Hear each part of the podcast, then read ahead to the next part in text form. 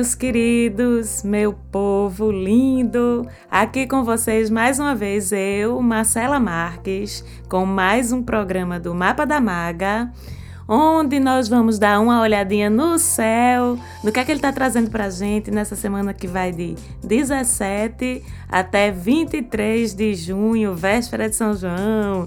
E aí, vamos dar aquela olhadinha, começando com a segunda onde a gente tem um comecinho de semana, vamos dizer, puxadinho, a segunda-feira iniciando cheia daqueles bichinhos que a gente adora, aqueles famosíssimos aspectos desafiadores. Tem um bocado para começar a semana, certo, gente? Temos Sol se opondo com Lua, Sol se opondo com Júpiter e esses dois valentões. Aí já tem um tempinho que estão se estranhando no céu, mas agora vai só até quinta, ok? Temos Júpiter também se opondo a Vênus, temos Sol e Lua em quadratura com Netuno, temos Saturno se estranhando com Mercúrio e Marte ainda, enfim. Começamos a semana e essa semana continua ainda um pouquinho tensa em termos de aspectos. Vocês lembram que no programa da semana passada eu já falei que a partir da quinta-feira da semana passada a gente ia começar a ter um período mais chatinho de aspectos mais difíceis no céu e essa tendência ela se estica um pouquinho para essa semana ainda. O mais complicado disso é que a gente tem um quadro de mais aspectos desafiadores que vocês ficam chateados comigo quando eu digo que é desafiador, mas é isso mesmo, é pra gente aprender, pra gente evoluir, pra gente se se equilibrar e fazer um esforçozinho aí de crescimento, que é importante também, né?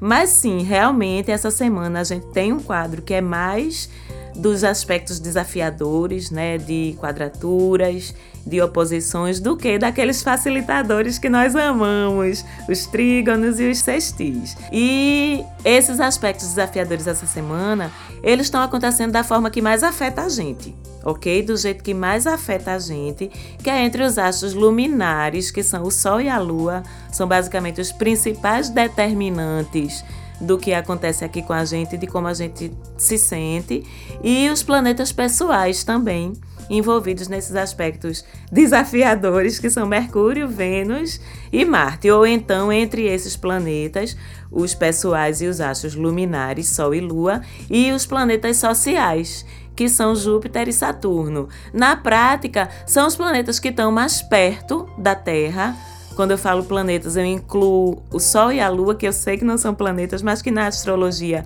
a gente também usa esse nome. Então, como eles estão mais perto da Terra e eles revolucionam, eles andam mais rápido no céu, a gente é afetado de uma forma um pouco mais intensa pelo movimento desses planetas. E na prática, Marcelo, o que é que isso significa? O que é que a gente vai sentir? Bom, nós vamos sentir os nossos conflitos interiores, os conflitos exteriores também com o ambiente e com os outros de uma forma um pouquinho mais intensa ok? Do que o normal. As coisas podem parecer um pouquinho mais confusas dentro da gente e fora. A gente pode estar tá se sentindo um pouquinho mais contraditório e eu vou dar alguns exemplos disso daqui a pouco, citando posições mais específicas. As coisas de fora elas podem dar mais um trabalhinho para desenrolar, pode ficar tudo um pouquinho mais difícil de resolver, um pouquinho mais difícil de acontecer, um pouquinho mais de obstáculos surgindo. Calma, não vamos nos desesperar. Vamos lembrar que são só as quadraturas e oposições e que o universo não está contra a gente, não.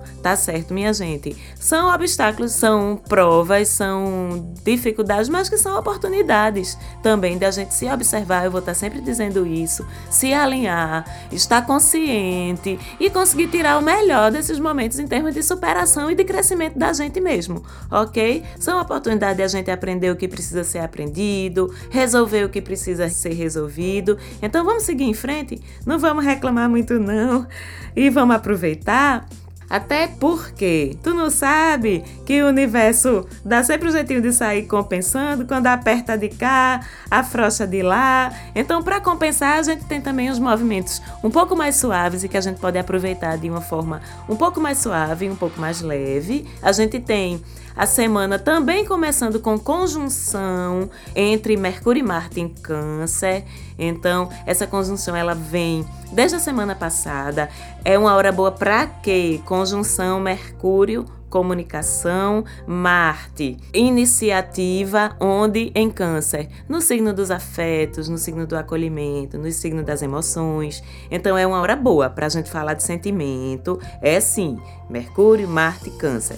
Mas sem drama, certo? Com açúcar, com afeto, como pede câncer e como facilita câncer também. E de levinho, por que de levinho? Sem drama.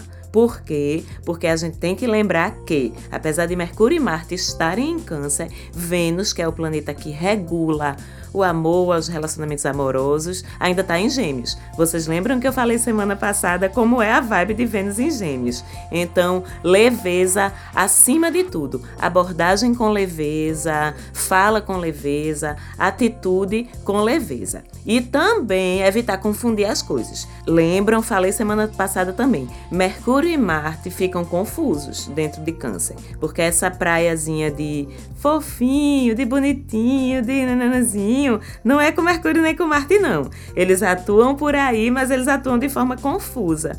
Então, os desejos da gente a gente pode estar tá misturando. Falei disso semana passada também. Continua essa tendência desejo se misturando com sentimento, a comunicação, apesar da leveza de gêmeos, ela tende a ficar mais melosa, mais dramática, e essa conjunção ela continua ainda até o fim dessa semana e continua sendo observada, entre aspas, por Saturno, como isso aconteceu semana passada também, Saturno em oposição aos dois. Isso é bom, essa oposição é aquela que vem para ajudar um pouquinho. Por quê?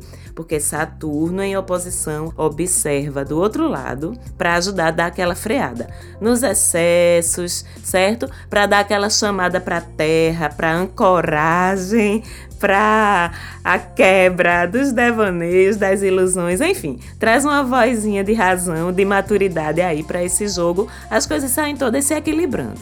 E a gente tem o que também? A lua nossa afetividade em geral, não apenas dentro dos relacionamentos amorosos, mas relacionamentos afetivos em geral, e Júpiter, nosso abençoador, nosso incentivador, nosso amplificador de tudo, os dois conjuntos, também Sagitário. Então essa afetividade daí de que a gente estava falando antes, ela tende a ficar exagerada, que é Júpiter, e espalhada por Vênus e Sol em Gêmeos e Mercúrio em Câncer, e isso confunde um pouquinho o juízo da gente, confunde um pouquinho os sentimentos.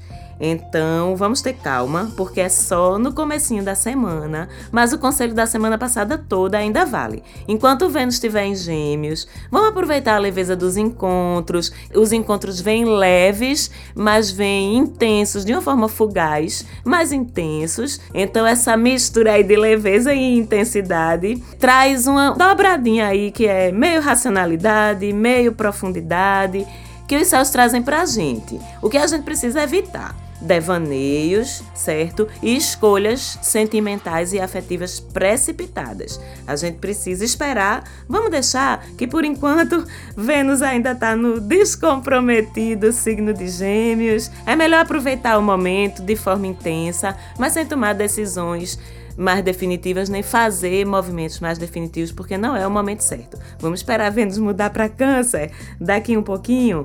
Durante a semana também a gente tem um Netuno em trígono com Mercúrio até sábado e o mesmo Netuno em trígono com Marte até domingo. O que é que isso facilita o trígono? Vocês lembram que o trígono sempre vem para ajudar, para facilitar e para dar fluidez a movimentos, a iniciativas, a atitude. Esse, com esse trígono é facilitado o quê?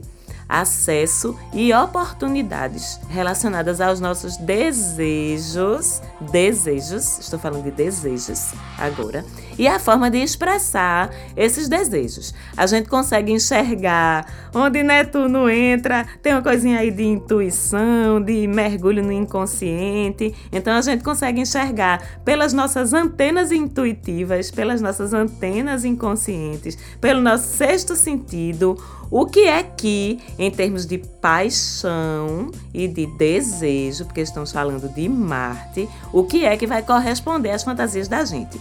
A gente consegue enxergar o que é que a gente está querendo, mesmo que essa essa querência, esse desejo tivesse ainda no nível de inconsciente, no nível de subconsciente, no nível de não admitido, esse trígono facilita que isso venha à tona, que a gente finalmente bota a mão na consciência e diz: "Rapaz, eu tô afim disso. Eu só não estava querendo admitir, mas estou. Estão entendendo como é que funciona a história? Então, o que é que a gente precisa ficar atento e que pode ajudar a gente nesse processo de reconhecimento desses desejos, dessas coisas que estão em subnível, vamos dizer assim, são os nossos sonhos, os insights, as coisas que vêm assim de repente, aquelas caídas de ficha repentinas, que normalmente é a voz da intuição, do instinto, do inconsciente falando com a gente. E às vezes a gente precisa, tá certo? Deixar um pouquinho esse racional de lado. Às vezes a gente precisa dar esse ouvido, dar essa voz aos nossos instintos, à nossa intuição, aqueles desejos lá de dentro. E essa é uma dessas vezes e tá oportuno para isso com esse trígono. Porém,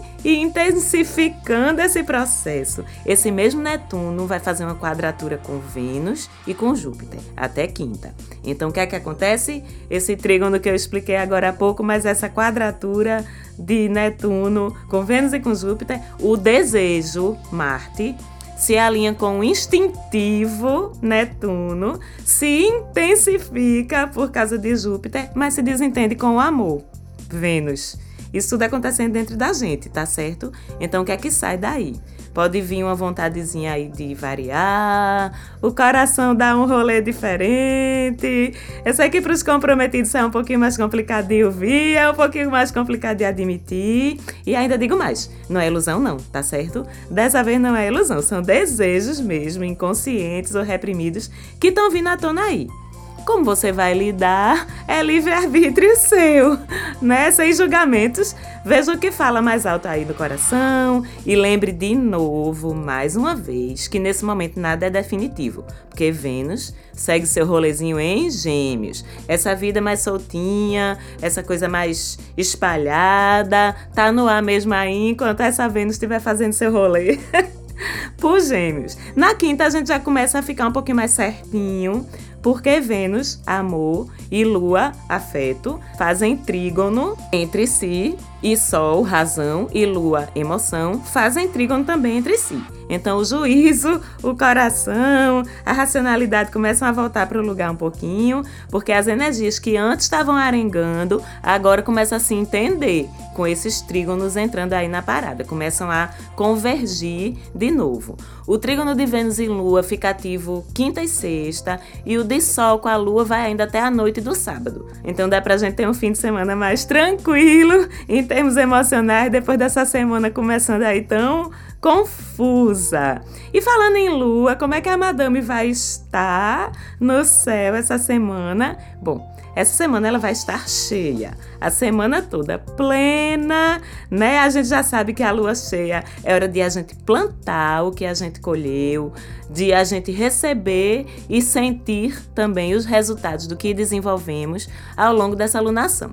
A alunação, vocês lembram que começou em Gêmeos, nesse ciclo. Então, uma alunação em Gêmeos é sobre o quê? Sobre se comunicar, sobre se expressar, sobre articular, sobre circular, ok? Então, qual é o conselho que eu dou? Olhem aí, façam uma retrospectiva para seus últimos 28, 30 dias. Percebam o que é que vocês estão colhendo relacionado a esses assuntos. Se a gente plantou e regou bem, a colheita é boa, ok? Se não, o que é que acontece? Começa um novo ciclo para a gente tentar tudo de novo, acertando as coisas em que a gente falhou e tentando fazer certo dessa vez. Ah, na lua cheia, tudo fica cheio, certo? Evento fica cheio, as cabeças ficam cheias, os corações ficam cheios, e isso vai ser bem no fim de semana de São João. É evento lotado, é a gente com muita vontade de festejar, de curtir, e o melhor, de um jeito bem legal, porque assim, além da lua estar tá cheia, ela vai estar tá em peixes, o que ajuda o quê? A manter aquela tranquilidade pisciana, aquele astral de curtir mesmo as festas na boa, em sintonia com o coletivo, na vibe de um amor mais universal, mais incondicional. E lua cheia em peixes, a cabeça também fica cheia de sonhos, cheia de fantasias, cheia de imaginação. É uma lua bem legal para ter um fim de semana de feriado e de um feriado tão legal, tão, tão típico daqui do nosso querido Pernambuco. É uma lua pacata, é uma lua intuitiva, é uma lua espiritual espiritual e ajuda também a gente a fechar os processos internos nossos. Ainda mais a gente lembrando que estamos vindo de uma semana que foi bem mexida, né? Aliás, desde a semana passada, né? Então tá bom da gente dar essa desacelerada, olhar para dentro e fechar as coisinhas que precisam ser fechadas. E o melhor da lua cheia em peixes é que esses processos de fechamento interno, eles vêm com mais doçura, com mais compaixão para com a gente mesmo, que é importante também, certo, gente? E para com os outros. É um processo de fechamento dos mais suaves que tem, quando a lua cheia cai em um signo como peixes é doce, é suave, é bem legal para a gente fechar de uma forma mais tranquila, menos doída.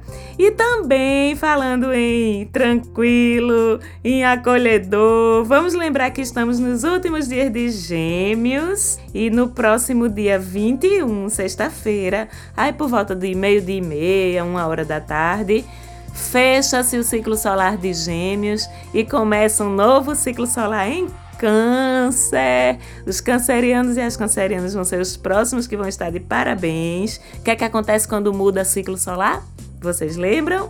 A energia disponível do Sol é filtrada por aquele signo em que ele está entrando, que no caso é o chameguento, o apegado, o fofo, câncer. Essa energia fica disponível para todo mundo que o Sol nos banha com ela. E essa energia de câncer, Marcela, que fica disponível aí para todo mundo, como é que é? Hum, câncer é chameguento, viu, minha gente? Eu tenho lua em câncer. que dá uma balançada no meu Sol Aquário, no meu ascendente Aquário, no meu Júpiter Aquário. Felizmente, eu tenho lua em Câncer para não ser esse poço de gelo que eu seria se não fosse a minha queridíssima, amada lua em Câncer e o Sol em Câncer. Marcela, o que é que faz? Brilha sobre nós com seus raios cancerianos e a gente fica mais chameguento, como eu disse, mais apegado mais meloso, mais carinhoso, a gente fica com mais vontade de cuidar dos outros, inclusive como se fossem família certo? A gente também pode ficar mais saudosista, mais com saudade das coisas do passado, pensando em pessoas do passado, em situações do passado, com saudade da comida de voinha, das brincadeiras da infância, da casa de mãe e painho, querendo passar mais tempo com a família, querendo passar mais tempo com os filhos. Estão entendendo como é essa vibe de câncer?